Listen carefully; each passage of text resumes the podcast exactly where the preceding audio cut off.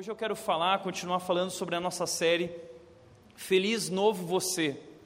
Que nós temos falado nessa série que não basta a virada de ano, é preciso uma virada de vida. E o que eu quero convidar você é viver de verdade uma mudança, uma transformação verdadeira na tua vida. Porque muitas vezes nós terminamos o ano com aquele sentimento de frustração, porque não alcançamos nossas metas, não nos tornamos quem nós queríamos ter nos tornado e ficamos tristes, porque parece que ano vem e ano vai, nós não conseguimos mudar, nós não conseguimos nos tornar aqueles que gostaríamos de ser. Por isso, nessa série, nós temos tratado sobre mudança. Essa é uma série sobre como ser novo, como ser transformado. Nós já falamos aqui sobre como recomeçar, já falamos aqui sobre como simplificar as coisas na nossa vida. Na semana passada nós falamos sobre os cuidados que precisamos ter com a língua e hoje eu gostaria de tratar um assunto que eu acredito que é muito importante para alguém que deseja ser um novo você, um novo eu. Eu gostaria de começar falando sobre esse homem aqui, Martin Luther King. Não sei se você sabe quem foi Martin Luther King, mas ele foi filho de pastor estudou sociologia e teologia, tornou-se um pastor também. Martin Luther King era um pastor, e como pastor se tornou um ativista. Ele lutava pela injustiça social, contra a injustiça social e pela igualdade racial. Pregava não violência também. Por causa dessa luta dele, por causa desse movimento que ele criou nos Estados Unidos e no mundo, ele ganhou um prêmio Nobel da Paz e se tornou uma inspiração no mundo todo. Então, todos nós já ouvimos falar, temos filmes a respeito de Martin Luther King, temos muitas coisas. Há duas semanas atrás, semana passada, na verdade, na segunda-feira, foi comemorado o dia de Martin Luther King lá nos Estados Unidos. É um feriado, é um dos dias mais importantes da nação americana, porque esse homem se tornou um grande homem e a vida dele, aquilo que ele fez através da sua vida, impactou aquela nação, impactou e inspirou o mundo inteiro. Eu sou um grande fã, assim como meu pai, do Martin Luther King, e tive o privilégio no ano passado de visitar a igreja onde o Martin Luther King pregava. Entrar na igrejinha dele lá, que não tinha tudo isso, né? era uma igrejinha mais simples naquela época, mas um lugar muito bonito.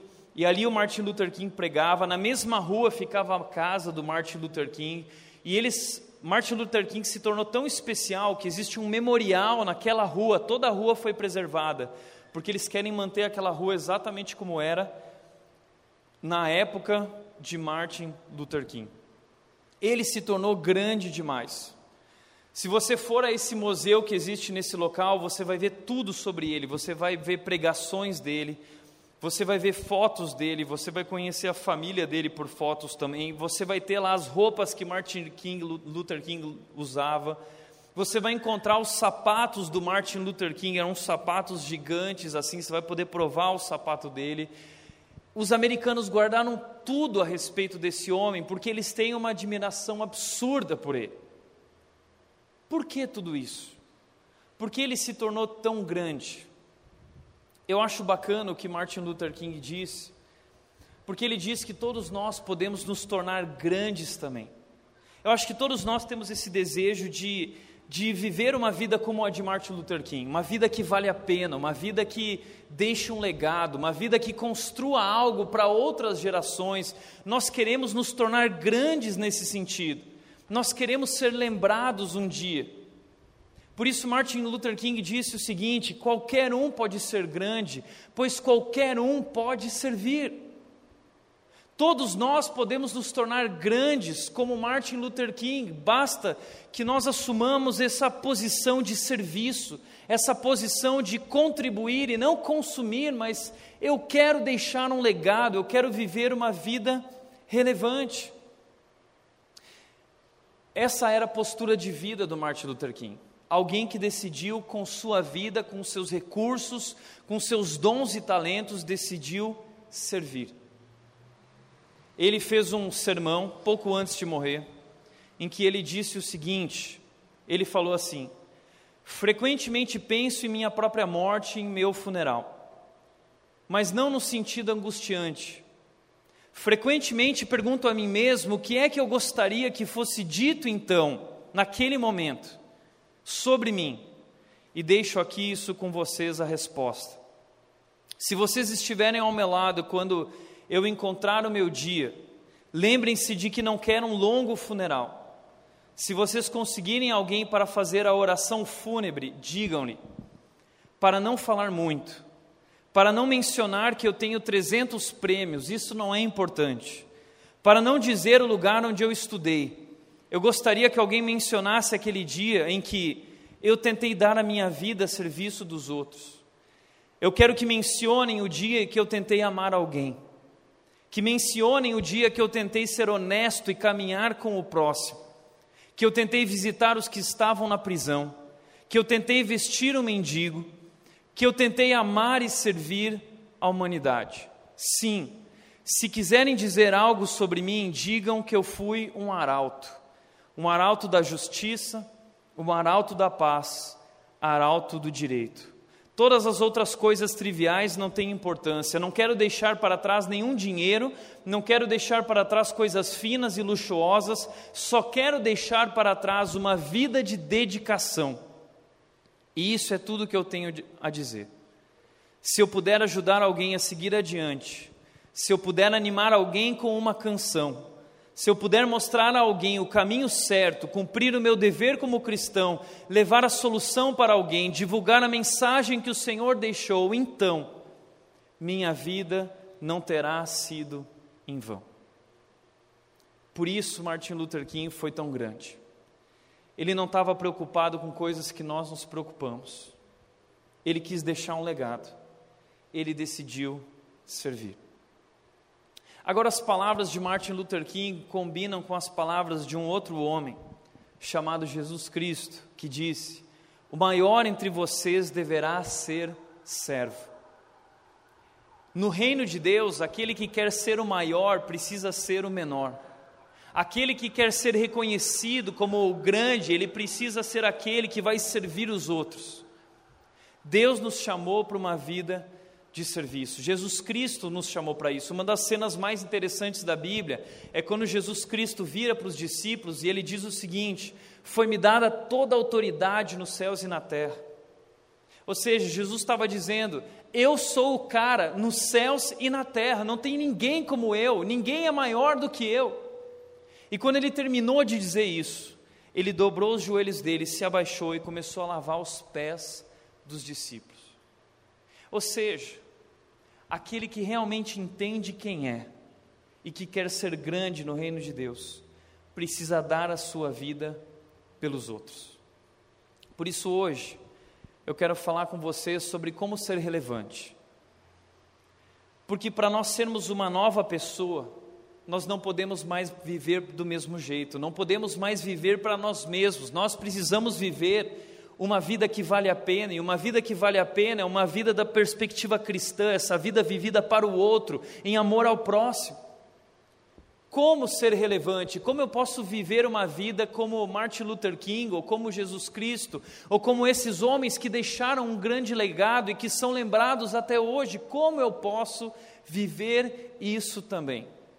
Quero te convidar a abrir tua Bíblia em Mateus capítulo 14, versículos 13 a 21. O texto diz o seguinte: Ouvindo o que havia ocorrido, Jesus retirou-se de barco, em particular para um lugar deserto. As multidões, ao ouvirem falar disso, saíram das cidades e o seguiram a pé. Quando Jesus saiu do barco e viu tão grande multidão, teve compaixão deles e curou os seus doentes. Ao cair da tarde, os discípulos aproximaram-se dele e disseram: este é um lugar deserto e já está ficando tarde. Manda embora a multidão para que possam ir aos povoados comprar comida. Versículo 16 continua dizendo: Respondeu Jesus: Eles não precisam ir. Deem-lhes vocês algo para comer. Eles lhe disseram: Tudo o que temos aqui são cinco pães e dois peixes. Tragam-no aqui para mim, disse ele. E ordenou que a multidão se assentasse na grama. Tomando cinco pães e os dois peixes, e olhando para o céu, deu graças e partiu os pães. Em seguida, Deus aos discípulos e estes à multidão. Versículo 20. Todos comeram e ficaram satisfeitos, e os discípulos recolheram doze cestos cheios de pedaços que sobraram. Os que comeram foram cerca de cinco mil homens, sem contar mulheres e crianças. Que momento! Todos nós conhecemos essa história em que Jesus fez essa multiplicação milagrosa dos pães e alimentou, quem sabe, 10 mil pessoas. Que coisa incrível, que Deus! Essa história nos ensina cinco atitudes para nós também nos tornarmos relevantes, como Jesus, como Martin Luther King, como qualquer outro que viveu uma vida que deixou marcas e deixou um legado. Primeiro lugar, primeira atitude, decida olhar para além de si mesmo. Decida olhar para além de si mesmo. O texto começa dizendo: Ouvindo o que havia ocorrido, Jesus retirou-se de barco em particular para um lugar deserto. As multidões, ao ouvirem falar disso, saíram das cidades e o seguiram a pé. Quando Jesus saiu do barco então e viu tão grande multidão, teve compaixão deles e curou os seus doentes. O que está acontecendo aqui? Jesus estava trabalhando muito. Em um determinado momento, por algumas coisas que aconteceram, que eu já vou falar, Jesus Cristo decidiu se retirar. Ele precisava de um tempo a sós. Ele subiu no barco, ele cruzou a, a, aquele lago, ele foi até o outro lado porque ele queria um tempo com Deus, um tempo de oração. Mas as pessoas estavam tão empolgadas com Jesus, tão felizes, e elas queriam ser curadas, elas estavam carentes, elas estavam é, precisavam de ajuda, e elas decidiram seguir Jesus, fizeram um caminho muito mais longo que o caminho de Jesus, porque o que elas queriam era estar com Jesus. Imagine esse momento. Eu quero trazer alguns elementos para esse momento, porque me chama a atenção o fato de Jesus abrir mão dos seus planos e olhar com compaixão para aquela gente, deixar, eu vou deixar minhas coisas de lado e eu vou agora atender essa gente que precisa de ajuda. Eu vou dar minha vida por isso. Eu estou cansado, mas eu vou abrir mão disso. Eu vou, eu vou curar as feridas desse povo. Eu vou guiar esse povo, direcionar esse povo. Mas eu quero trazer mais alguns elementos para você entender a grandeza disso. Primeira coisa que esse texto está dizendo é: ouvindo o que havia ocorrido. Jesus, ao tomar a decisão de atravessar o lago e ir para um lugar a sós, ele tomou essa decisão porque ele ouviu algo. O que foi que Jesus ouviu? Isso é muito importante a gente entender para entender a grandeza da sua atitude, para a gente entender a, a, o peso desse momento. Os versículos seguintes nos mostram o que aconteceu. Versículos 6 a 8 de Mateus 14 vão dizer que Herodes, ele estava de aniversário, comemorando o seu aniversário, e a filha de Herodes era a autoridade ali naquele lugar, ele era o governador daquele lugar, um homem muito poderoso. E a filha de Herodias, a esposa de Herodes, dançou diante de todos. Foi uma grande festa com muitas luzes, muita fumaça, muita coisa bonita. E essa dança da filha de, da sua esposa agradou tanto a Herodes que ele prometeu, sob juramento, dar-lhe o que ela pedisse. Então ele chegou para a menina e falou assim: Uau, que dança, que incrível, você pode pedir o que for que eu vou dar para você. Influenciada pela mãe, ela disse: Dá-me aqui num prato a cabeça de João Batista. Pulando alguns versículos, você vai descobrir que Herodes fez exatamente isso. Ele foi até a cela onde estava João Batista preso. João Batista era um profeta que anunciava a chegada de Jesus, e ele dizia ao povo, e ele pregava arrependimento, ele batizava o povo, dizendo: Eis que está vindo aquele que eu não sou digno de atar suas sandálias, Jesus Cristo, o Messias está chegando. Ele anunciava a vinda de Jesus, ele preparava o caminho para Jesus, ele servia Jesus.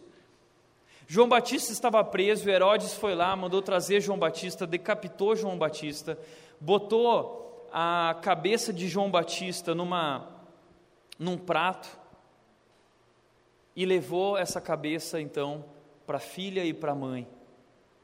Imagina essa cena. É uma cena como de Game of Thrones. Essas séries que a gente assiste na televisão e a gente fala assim, uau, só em filme. Mas foi exatamente isso que a Bíblia diz que aconteceu. O presente foi uma cabeça em cima de uma tigela, num prato. Quando Jesus recebeu essa notícia, ele ficou mal. Por isso, em primeiro lugar, esse momento para Jesus foi um momento de muita dor. Porque Jesus conhecia João Batista. Inclusive, Jesus Cristo disse, alguns capítulos anteriores, capítulo 11, versículo 11, falando sobre João Batista, ele disse: Entre os nascidos de mulher não surgiu ninguém maior do que João Batista. Todavia, o menor no reino dos céus é maior do que ele. Jesus Cristo está declarando a grandeza de João Batista, dizendo: Que homem, que vida que ele está vivendo. Ele é maior do que qualquer outro que já nasceu, ele é maior do que Abraão, ele é maior do que Moisés, ele é maior do que Davi. Por quê? Porque todos eles falaram a respeito do Messias, mas ele viu o Messias e preparou o caminho para o Messias. Que homem! E Jesus Cristo está dizendo que ele decidiu viver a sua vida. João Batista viveu uma vida de entrega, porque qualquer um era maior do que João Batista. Ele se fazia menor, porque o que ele queria era servir.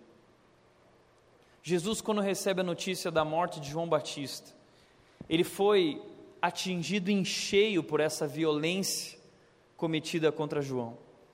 E ele precisou estar a sós. Sabe quando você recebe a notícia de alguém que você ama muito, alguém que você tem uma admiração enorme, essa pessoa morre? Foi isso que aconteceu com Jesus. Era um momento de profunda dor, momento de luto, o que você quer fazer no momento de luto? Você quer se retirar, você quer ficar a sós, você quer chorar, você quer ficar trazendo a lembrança, momentos importantes que você passou com aquela pessoa. Então, para Jesus, esse era um momento de dor, é saída para aquele lugar, era um tempo de luto. É saída para aquele lugar também era um tempo de descanso. Jesus vinha de um ritmo muito forte, desenfreado, servindo, servindo, servindo as pessoas, ajudando, pregando. E para Jesus, esse tempo também era um tempo de oração. Tempo que ele precisava. Todos nós precisamos de um tempo a sós, não é assim? Às vezes a gente precisa daquele tempo de caverna, aquele tempo para ficar quietinho no nosso lugar, e Jesus também precisava desse tempo. Ele queria fugir para a caverna, ele queria estar a sós com Deus, ele queria fortalecer o seu coração, ele precisava descansar. Jesus tinha planos, Jesus planejou isso. Jesus foi no horário certo, ele pegou o barco certo, ele foi até aquele outro lugar, ele preparou tudo. Jesus tinha ocupado a sua agenda com isso. Era um compromisso de Jesus. Mas aí, quando Jesus saiu do barco e viu tão grande multidão, sabe viagem de barco? Quando a gente fica meio enjoado. A viagem era curta, mas ainda assim era uma viagem de barco, ele podia estar um pouco enjoado, mas diz que assim que ele saiu do barco, ele não pensou em descanso, ele não pensou nas coisas dele, ele não pensou na agenda dele, nos planos dele, diz que ele viu os outros e ele teve compaixão deles e curou os seus doentes. Ele viu que aquelas pessoas estavam passando por uma dor muito mais profunda que a que ele estava passando também. Pessoas que estavam sofrendo tanto quanto ele, pessoas carregando feridas, pessoas carregando doenças, pessoas carregando problemas espirituais, pessoas é, é, é sofrendo e chorando, pessoas feridas pela vida. Jesus Cristo viu e teve compaixão deles. É assim esse é o primeiro passo, a primeira atitude para nós podermos viver uma vida que vale a pena, uma vida de serviço, uma vida de relevância, uma vida que deixa marcas e deixa um legado. Nós precisamos decidir olhar para além de nós mesmos. Mas essa é a nossa grande dificuldade, não é?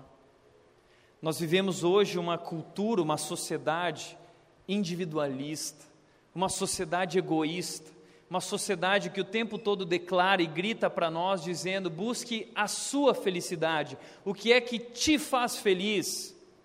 Busca as coisas para você, ame a si mesmo. Como disse Eugene Peterson, autor da Bíblia Mensagem, ele é um pastor e escritor, ele disse o seguinte: vivemos numa época na qual temos sido todos treinados desde o berço para escolher por nós mesmos o que é melhor para nós. Somos nós quem decidimos como vamos viver, o que vamos fazer, somos nós quem decidimos nossos compromissos, montamos nossa agenda e fazemos planos, é o que é melhor para nós. O que é que me faz feliz? O que vai me realizar pessoalmente? Então, desde o berço, nós temos sido treinados para sermos egoístas, para sermos consumistas, para sermos individualistas. As crianças nascem e nós já estamos criando um mundo em torno delas, e elas são deuses na nossa vida, dizendo o que nós devemos fazer, e não educamos elas do jeito de Deus, de acordo com os princípios de Deus. Eu vejo pais que são reféns dos filhos, eu vejo filhos que mandam nos pais. Eu lembro de uma vez que uma mulher chegou para mim numa igreja, não aqui, uma outra igreja, e falou o seguinte: Tiago, me ajuda, porque eu não sei mais o que fazer com meu filho de cinco anos, porque ele bate em mim. Espera aí, é um, uma criança de cinco anos, as coisas se inverteram. Eram os pais que deveriam estar disciplinando os filhos, porque a Bíblia diz: a vara da disciplina livrará a criança da insensatez, mas agora são os filhos que estão dominando os pais, é a idolatria dos filhos, eles assumiram o lugar de Deus e nós fazemos tudo para eles, porque eles são os nossos ídolos. Só que isso faz um mal danado para a nossa vida. Famílias estão sendo devoradas pelos filhos, casamentos estão sendo devorados pelos filhos, assim nós somos criados hoje, desde cedo como crianças, ouvindo que nós temos que buscar nossa felicidade, que nós temos que seguir o nosso coração. E nós falamos isso da boca para fora como se fosse a coisa mais linda do mundo. Busque o que te faz feliz. Segue o teu coração como se isso fosse a melhor, a mais incrível filosofia do mundo. Ele diz o seguinte: as três pessoas da Trindade, Pai, Filho e Espírito Santo, são substituídas pela Trindade pessoal dos meus santos desejos, minhas santas necessidades e meus santos, meus santos sentimentos. O que importa é a minha felicidade. O que importa são os meus desejos.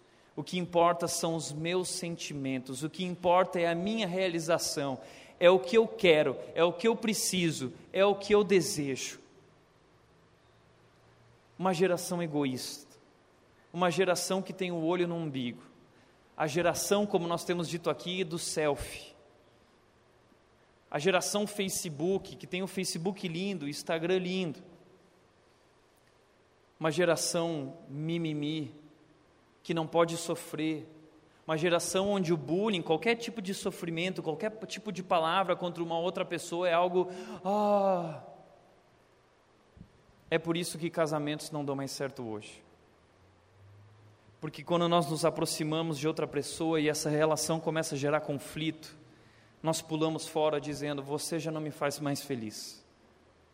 Por isso eu já não te amo mais. Porque o nosso amor é baseado numa experiência de troca. Eu te amo porque você me faz feliz. No momento que você não me faz mais feliz, eu já não te amo mais. Isso não é amor. Isso é qualquer outra coisa, mas isso não é amor. É por isso que hoje igrejas já não dão mais certo também. Porque as pessoas querem ir para a igreja para se sentirem bem, para se sentirem felizes. Tudo na nossa vida é baseado em torno disso. Eu procuro um emprego, um trabalho que me faça feliz, que me realize pessoalmente. Eu procuro uma igreja que me realize pessoalmente. E aí, se uma pessoa nessa igreja fala mal de mim, se uma pessoa nessa igreja olha torto para mim, se algo dá mais dificuldade para mim, eu, eu não quero saber. Então eu vou na igreja, eu ouço a pregação e eu vou embora, porque eu não quero me relacionar. Com medo de que alguém me machuque, com medo. Isso faz parte da vida em comunidade, isso é casamento, isso é igreja, isso é sociedade, isso é trabalho. Relacionamento gera intimidade, intimidade gera conflito. Mas conflitos tratados com amor, com perdão, geram maturidade. Então, esses conflitos são para o nosso bem, eles nos fazem crescer, mas hoje nós vivemos em torno dos nossos sentimentos. Nossos sentimentos hoje são o Espírito Santo. A gente faz o que a gente. Ah, eu acho que Deus está me falando isso. Os seus sentimentos não são o Espírito Santo. As suas emoções não são Deus. Elas não são, não torne elas Deus na sua vida, não confie nas suas emoções. Uma pessoa falou isso para mim semana passada após a pregação, comentando um livro que estava lendo. Não confie nas suas emoções, não confie nos seus desejos, não confie nas suas necessidades, não confie nos seus sentimentos. Nós temos nos tornado egoístas e pior, como diz Ricardo Barbosa, também pastor e escritor, a maioria dos modelos terapêuticos que temos hoje intensificam o individualismo na busca pela autorrealização. Se você for muitas vezes num psicólogo, num terapeuta, a maioria deles, não todos, mas a grande maioria que temos hoje, intensifica o individualismo dizendo: você precisa se amar mais. Você precisa olhar mais para si. Você precisa gastar mais tempo consigo mesmo. Você precisa se valorizar mais. Esse não é o modelo de Jesus. Agora, pior, Ricardo Barbosa continua dizendo, e isso vai na contramão de todo o propósito bíblico, isso vai contra toda a Bíblia, contra tudo aquilo que Deus planejou para nós como seres humanos. Por isso, da mesma forma, hoje, os modelos de espiritualidade, de, de vivência da vida cristã que vemos por aí, são de fato formas de bajulação de egos frustrados e confusos. Então, não só a psicologia e os modelos terapêuticos foram para essa linha do individualismo, do busca o que te faz feliz, o que te realiza, te satisfaz, mas a espiritualidade foi nessa direção também uma espiritualidade deturpada, uma espiritualidade degradada, uma espiritualidade vazia, que uma espiritualidade que é egoísta, que busca as bênçãos de Deus, mas que não quer ser bênção, que busca é, presentes de Deus, que quer receber de Deus, mas que não quer repartir, que não quer compartilhar aquilo que recebeu. Muitas igrejas hoje são assim, o nosso evangelho se tornou isso. As pessoas vão para a igreja não por, por causa de quem Deus é, mas por aquilo que Ele pode dar. As pessoas estão indo para a igreja por causa da, do dinheiro que Ele pode dar, então eu vou dar para que Ele me dê mais. Então as pessoas usam a Deus. Deus é um produto descartável hoje. Quando eu preciso, eu vou buscar Deus. Quando Ele me dá o que eu quero, eu não preciso mais dele. Esse é o nosso modelo de espiritualidade hoje. É um modelo de espiritualidade autocentrada. Isso é influência da nossa cultura. Eu gosto sempre de mostrar esse comparativo que eu criei, porque a nossa cultura moderna, o mundo em que nós vivemos, a nossa sociedade, prega, sem que a gente perceba, a adoração do eu. O eu é o meu ídolo. Eu decido, é o meu reino, é a minha vida, é o que eu quero para mim, é o que me satisfaz. Por outro lado, a sabedoria bíblica nos leva na direção da negação do eu. A Bíblia, o mundo diz: busca o que te faz feliz. A Bíblia diz: tome a sua cruz. O mundo diz: ame a si mesmo. A Bíblia diz: negue-se a si mesmo. O mundo diz: tenha mais amor próprio. A Bíblia diz: tenha amor sacrificial. Sacrifique-se pelos outros. A ótica da adoração do eu, ela, é autocentrada. A ótica da negação do eu, da sabedoria bíblica, é outro centrado. Então a nossa espiritualidade não pode ser autocentrada, ela precisa ser outro centrada. É isso que é ser cristão. Que tipo de vida você tem vivido? Que tipo de espiritualidade você vive e pratica? Essa espiritualidade autocentrada, individualista, que é uma espiritualidade vazia? Ou você vive essa espiritualidade do eu vou servir? Eu não venho para receber apenas, eu venho para compartilhar, porque Deus me deu tanto. O Evangelho não é uma bênção pessoal, é uma causa pela qual nós entregamos a nossa vida. O Evangelho não é uma bênção pessoal, é uma causa pela qual eu entrego a minha vida. Então, a salvação e o Evangelho não trazem algo para você guardar para você, não, é algo que você entendendo, você se sacrifica por aquilo para que outros também aprendam, conheçam. Talvez você diz, ah, Tiago, mas isso é muito difícil. Sim, é difícil. É por isso que a Bíblia chama isso de sacrifício. Nós nos sacrificamos. É amor sacrificial pelos outros. A Bíblia diz: seja a atitude de vocês igual a de Cristo Jesus, que se fez servo, que se doou, que se sacrificou, que não considerou o fato de ser quem ele era, era algo que deveria levar em conta, mas abriu mão de tudo isso. Por isso, primeira coisa, se nós queremos ser relevantes nessa cidade como igreja, se nós queremos como igreja, nós não estamos aqui só para ficar curtindo um culto bacana, com luzinha, tudo isso é bacana, isso me alegra, enche meu coração, mas isso aqui é para nós compartilharmos a grandeza e a beleza de Deus com aqueles que ainda não conhecem. Mas se você já conhece, isso aqui não é para você, você precisa estar tá servindo essas pessoas que estão chegando, doentes, pessoas que precisam de ajuda, pessoas que precisam de conversa, de atenção decida olhar para além de si mesmo.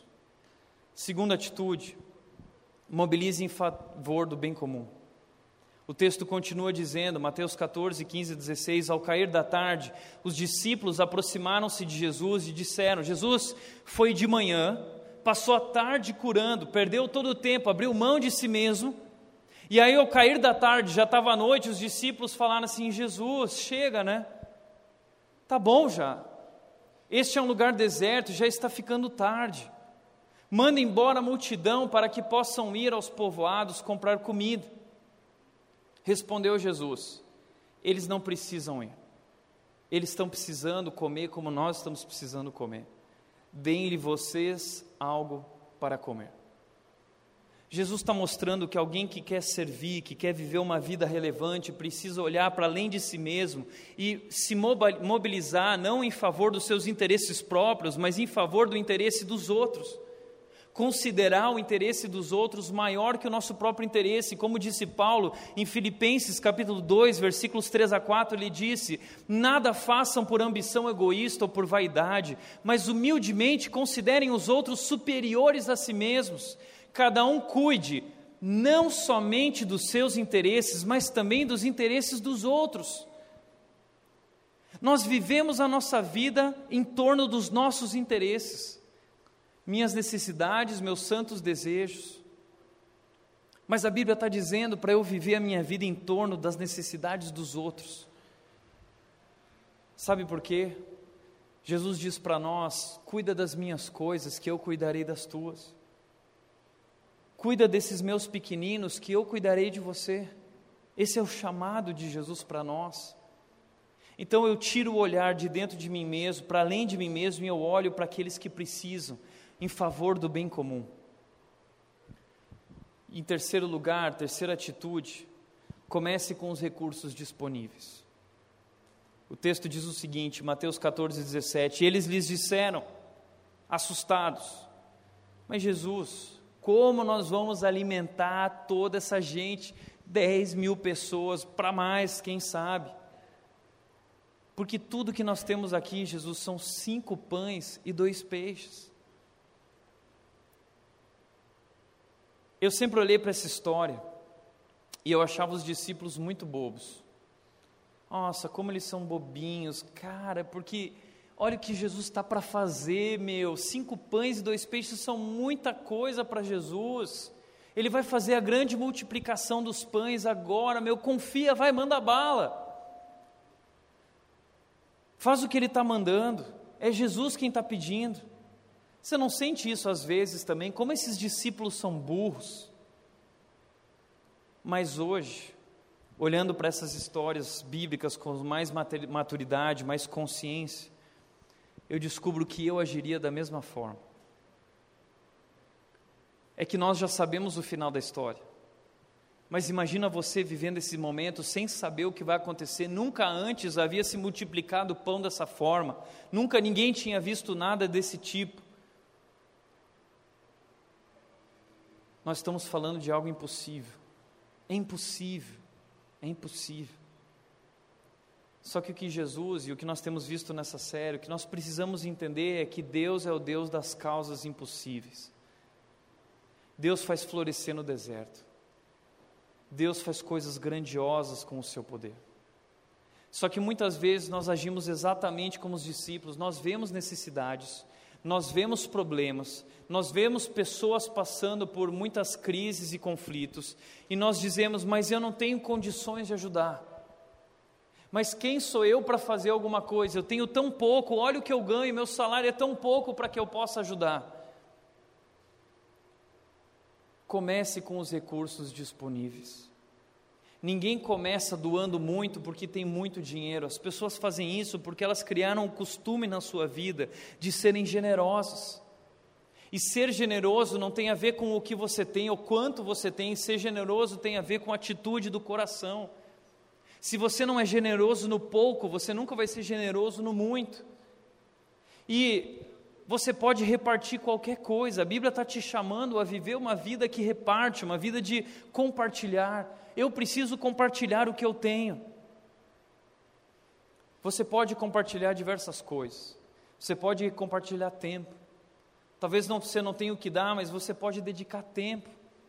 Tempo para ir junto com o Ministério Reino de Amor da nossa igreja até a Secal, dar atenção para aqueles idosos que estão carentes, querem conversar com alguém. Tempo para ir ajudar aquelas crianças que querem brincar, que querem ver um teatro, que precisam ouvir a mensagem do Evangelho de modo criativo. O Reino de Amor, que é esse ministério que trabalha com os necessitados na nossa cidade, está convidando a nossa igreja para participar, para servir. E você pode ajudar dedicando tempo, você pode ajudar com dinheiro, seja na igreja, sejam nesses projetos. Você pode ajudar com dons e talentos. Qual é a habilidade que Deus te deu? Qual é o dom que Deus te deu? Você já aprendeu sobre isso? Você já descobriu qual é a habilidade especial que Deus te deu? Porque dom é uma habilidade espiritual especial que Deus dá às pessoas. Qual é a habilidade que Deus te deu? Ele dá a todos. Você tem uma contribuição única para dar através da sua vida. Você é singular e a falta do seu dom dentro da igreja faz o corpo todo sofrer. Então dedique o seu dom e talento. Ah, Tiago, mas como eu descubro o meu dom e talento? Servindo você vai para o meio das crianças, vai trabalhar na igreja, vai servir nesses projetos, e trabalhando você vai descobrindo: peraí, eu faço isso aqui de uma forma que não vem de mim, é algo sobrenatural. E quando você começa a descobrir isso, no, como no dia que eu comecei a descobrir isso, isso começa a te fazer feliz, isso começa a te encher de felicidade, uma felicidade sobrenatural, porque peraí, tem algo fluindo de mim, algo especial. Comece com os recursos disponíveis. Se você não é doador no pouco, você não será doador no muito. Uma coisa que eu sempre converso com a Nath, Deus tem nos abençoado muito.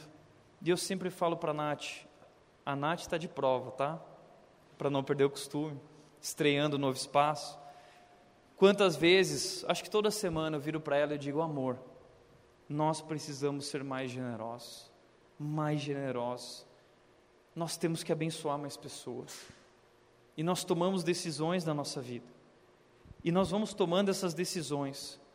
E eu não sei o que acontece, mas Deus vai abençoando, abençoando, abençoando. É inexplicável. Os números não batem mais. Às vezes a Nath chega para mim e fala assim: amor, o que está acontecendo? Sabe por quê? Porque o que diz Ariovaldo Ramos é: Deus está pronto para multiplicar aquilo que nós estamos prontos para repartir. Deus está pronto para multiplicar aquilo que nós estamos prontos para repartir. Deus está procurando seus servos bons e fiéis, que são dignos de cuidar de suas riquezas, porque são pessoas que não vão usar para si mesmos, mas vão compartilhar, que vão abençoar outras pessoas, que vão dedicar tempo, que vão fazer isso com outras pessoas.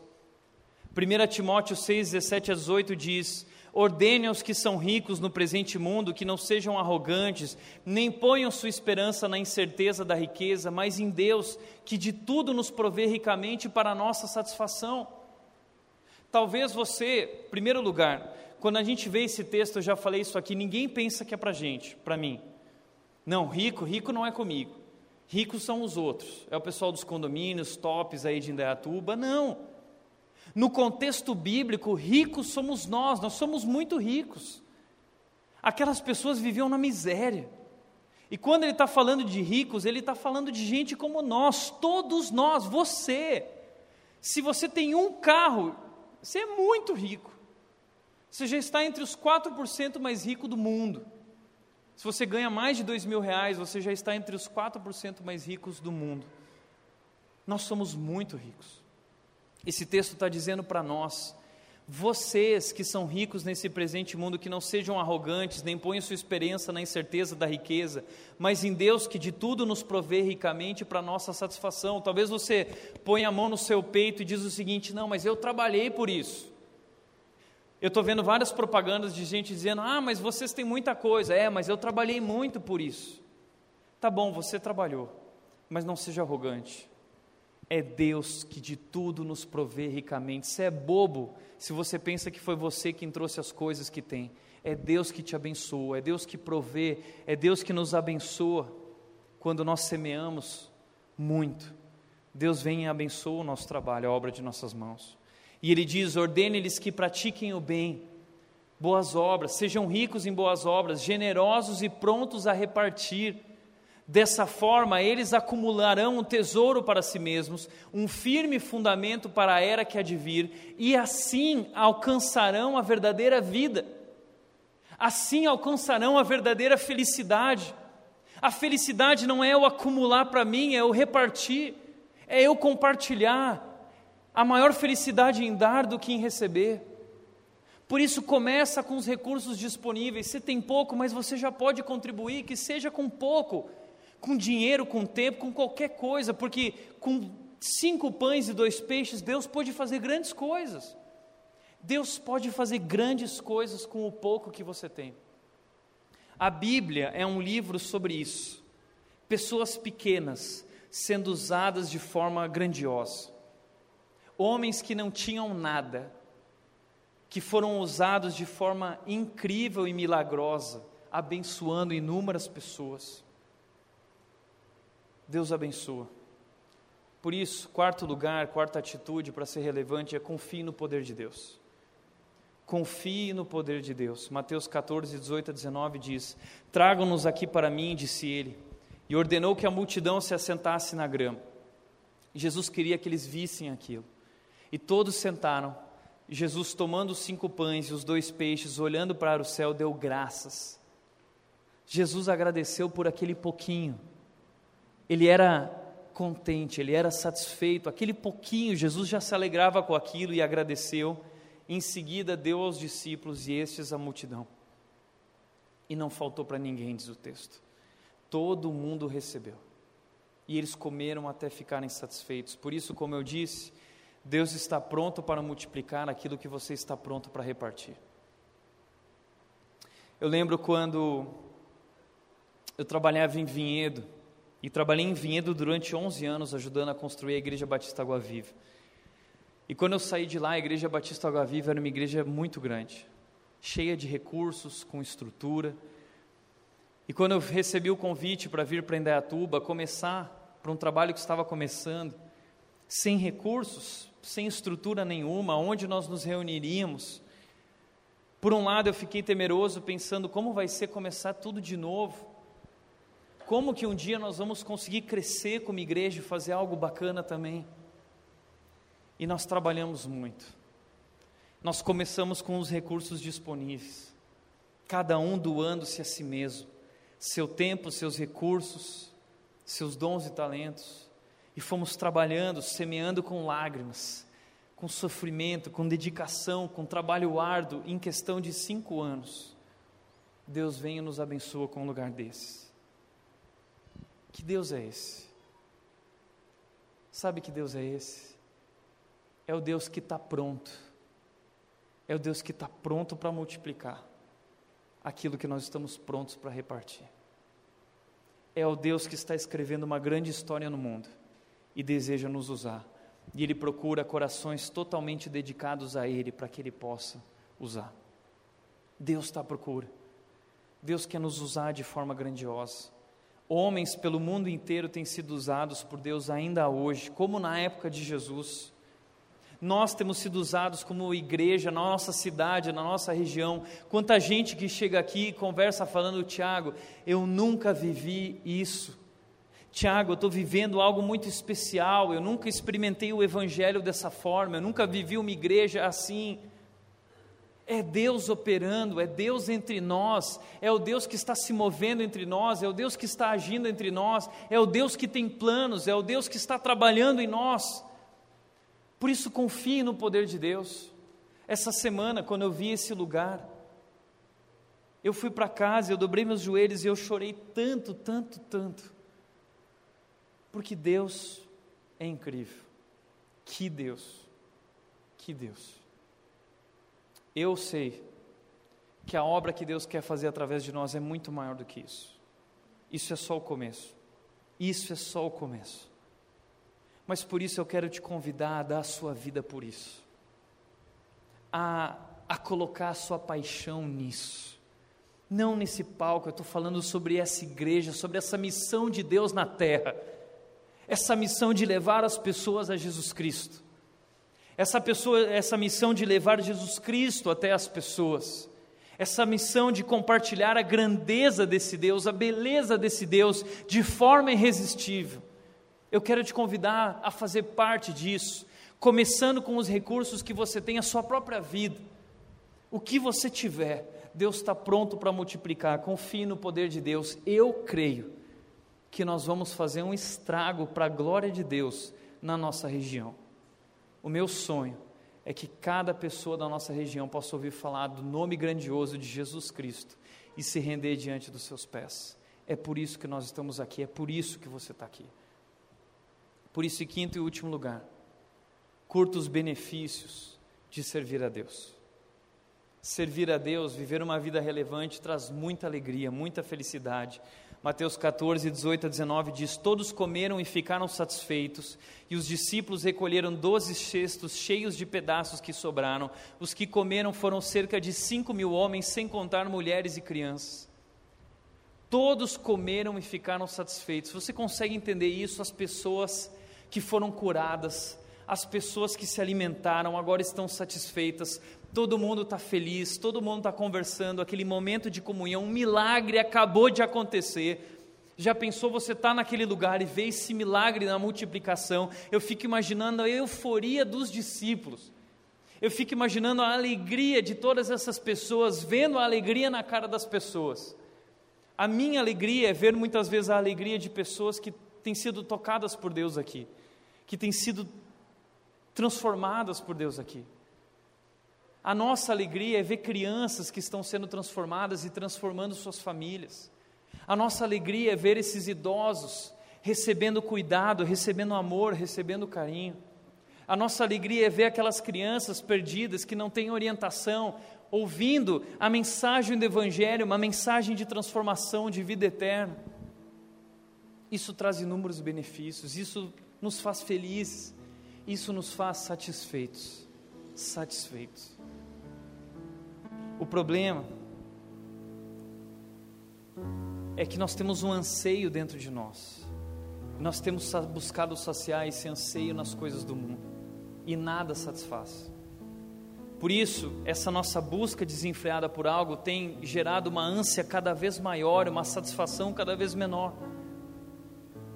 Porque a satisfação, porque a felicidade, vai na contramão daquilo que o mundo diz que é felicidade.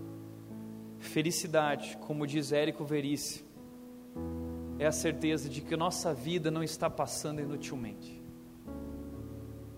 E Jesus Cristo, Paulo disse que tudo aquilo que nós fazemos, se nós fazemos em nome de Jesus ou para Jesus, nada é em vão.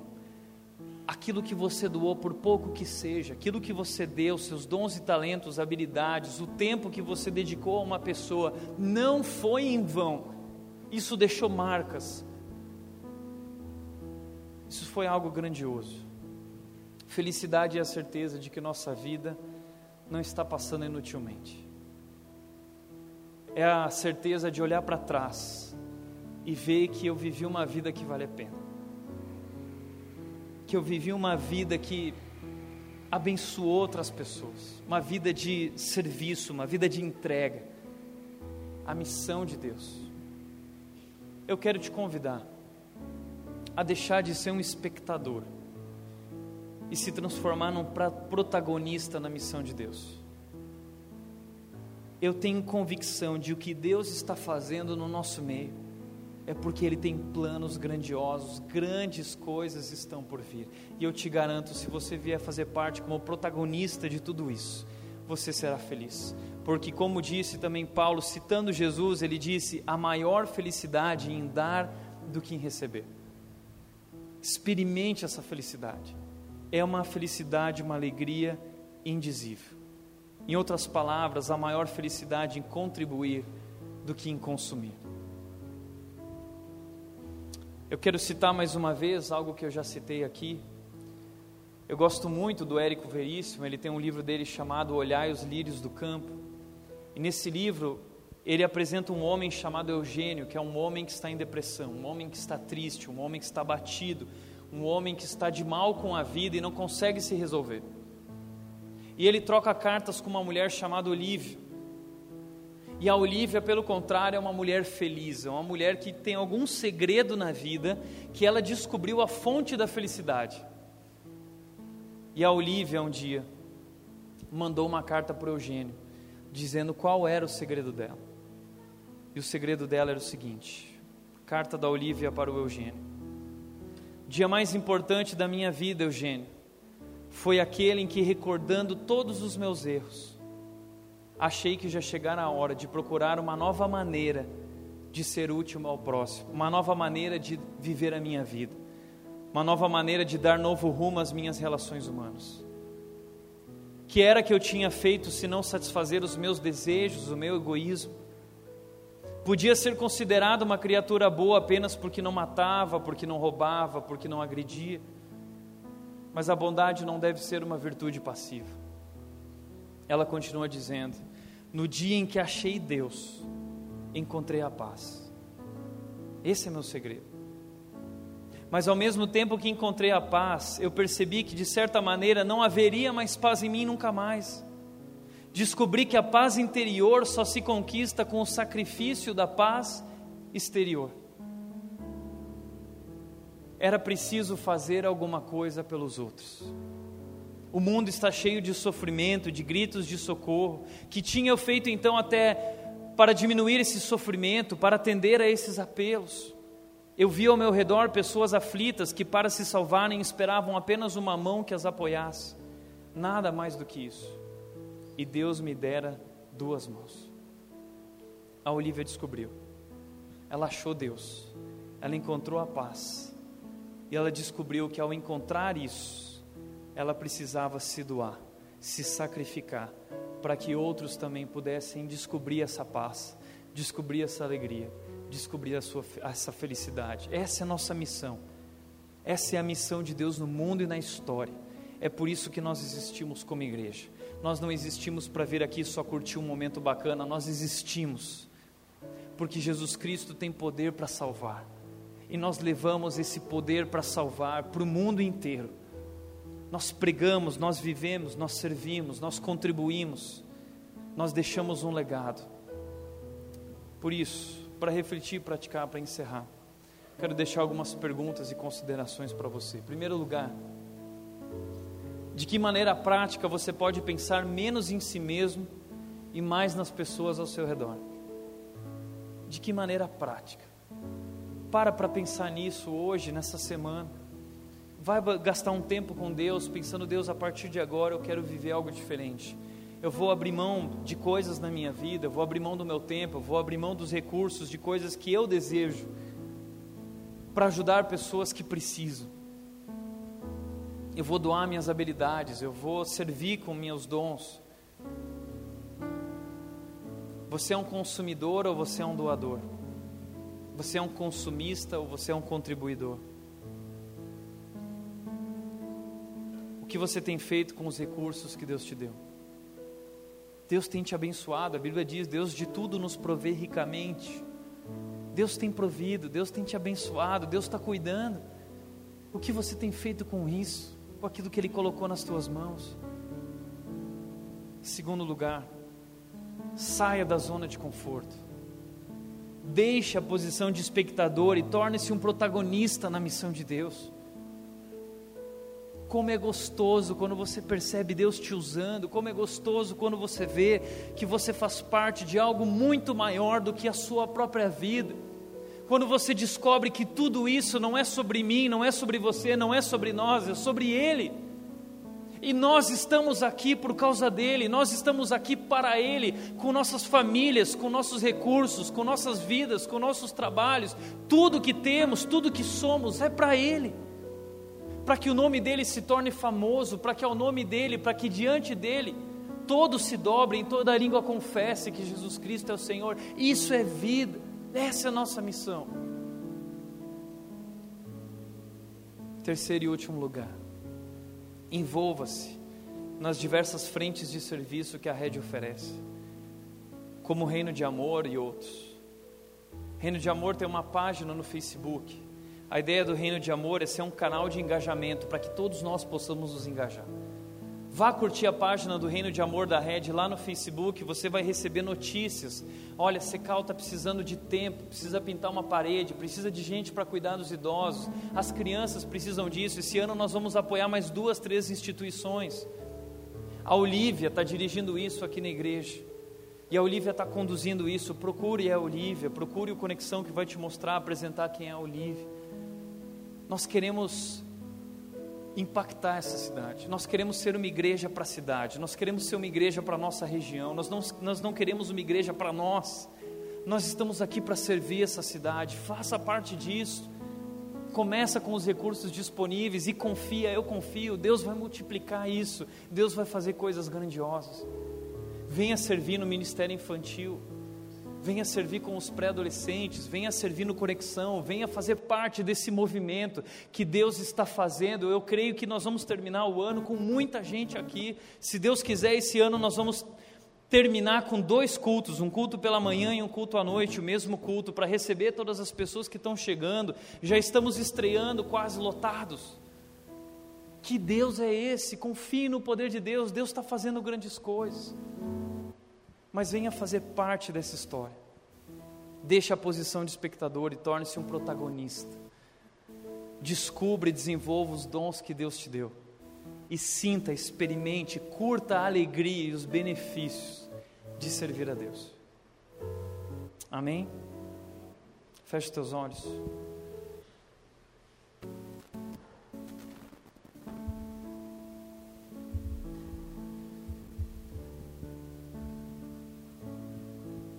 Quero te convidar a responder a Deus aquilo que Ele falou hoje com você.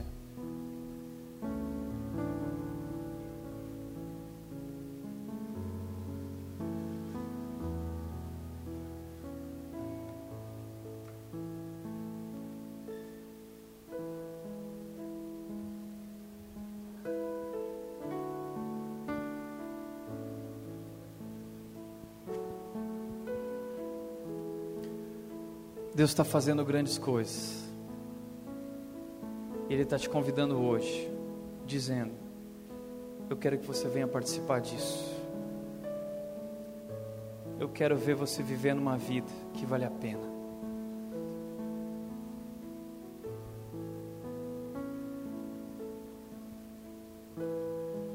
Que você possa viver uma vida por algo muito maior do que você mesmo. Quero que você se torne um protagonista nessa grande história que eu, como Deus, estou escrevendo. Vamos fazer parte disso. Dá a sua vida. Venha fazer parte. Não fique de fora. Pai, nós somos tão gratos, Deus, por aquilo que o Senhor é. E porque através de Jesus nós podemos te conhecer, nós podemos caminhar contigo, nós podemos nos relacionar contigo, e nós descobrimos a paz em Ti, nós descobrimos que há esperança, nós descobrimos a vida verdadeira. Em Ti descobrimos o propósito da nossa vida, a razão, o nosso alicerce. Mas ao mesmo tempo, Deus, assim como a Olivia disse naquela carta para Eugênio, nós descobrimos que essa paz exterior agora precisa ser sacrificada. abrindo mão de daquilo que temos, daquilo que somos, Deus, para servir como o Senhor serviu a nós. Como o Senhor abriu mão da tua glória, dos teus recursos, como o Senhor abriu mão da tua grandeza e veio viver em nosso meio, na pessoa de Jesus Cristo, como servo, se humilhou, se rendeu, se entregou, morreu na cruz por nós. O Senhor não amou a si mesmo, o Senhor nos amou com tanto amor, o Senhor nos amou que deu o seu Filho por nós. Assim nós queremos viver, Deus, como protagonistas dessa história de amor, pessoas que vão com amor. Nós queremos ser uma igreja para a cidade, Deus. Nós queremos fazer parte, Deus, da tua grande história, da tua missão sobre a terra. Por isso nós nos entregamos aqui nessa noite, Deus. Nós somos gratos por esse espaço e nós declaramos que tudo isso, Deus, é para ti. Nós queremos usar esse lugar, Deus, para que pessoas conheçam a Jesus Cristo. Essa é a nossa missão. Nós queremos servir, nós queremos ser relevantes, nós queremos viver uma vida que vale a pena. Por isso nos entregamos, Deus, em nome de Jesus.